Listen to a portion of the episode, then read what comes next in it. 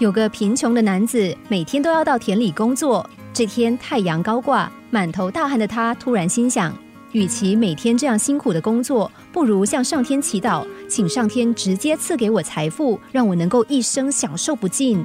男子并没有思考到其中的不可能，反而是继续想着不劳而获时的快乐。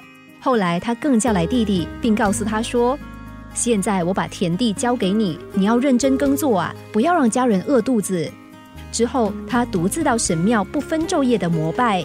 他毕恭毕敬的祈祷着：“万能的神呐，请你赐给我一生的财富吧。”天神听了他的愿望，暗自思索道：“这个懒惰的家伙，贪图意外财富，他的努力还不够，怎么能够赐给他无限的财富呢？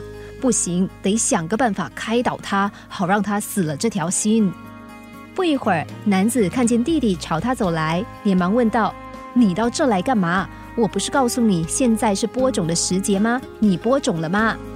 弟弟摇摇头，回答说：“没有啊，因为我也想和你一样向上天求财。我相信上天一定会让我衣食无忧的。即使我不努力播种也没有关系，因为天神一定会满足我的希望，让种子在田里自然的生长。”哥哥一听，忍不住开骂说：“你这个混账东西！”你不播种，却想得到收获，根本就是异想天开。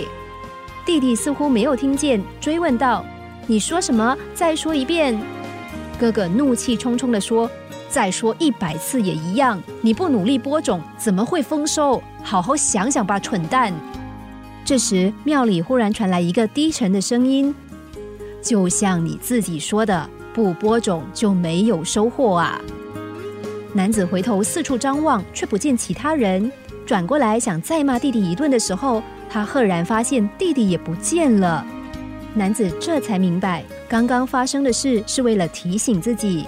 他连忙低头忏悔，然后回家继续他辛苦但充实的农家生活。天下当然没有不劳而获的事，如果不曾努力付出，自然不懂得珍惜所有。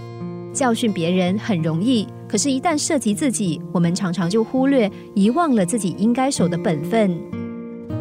天下的自然法则，不外乎踏实生活这四个字，就像故事中哥哥坚持要弟弟明白的道理。没有人不想有个安逸享乐的生活，但是在渴望享乐之前，务必要醒思自己到底有多少能力支持安逸的生活呢？其实，生活时刻都是享受。只要我们懂得把工作视为娱乐，工作的时候虽然汗如雨下，却能够为我们带来难得的舒畅快感。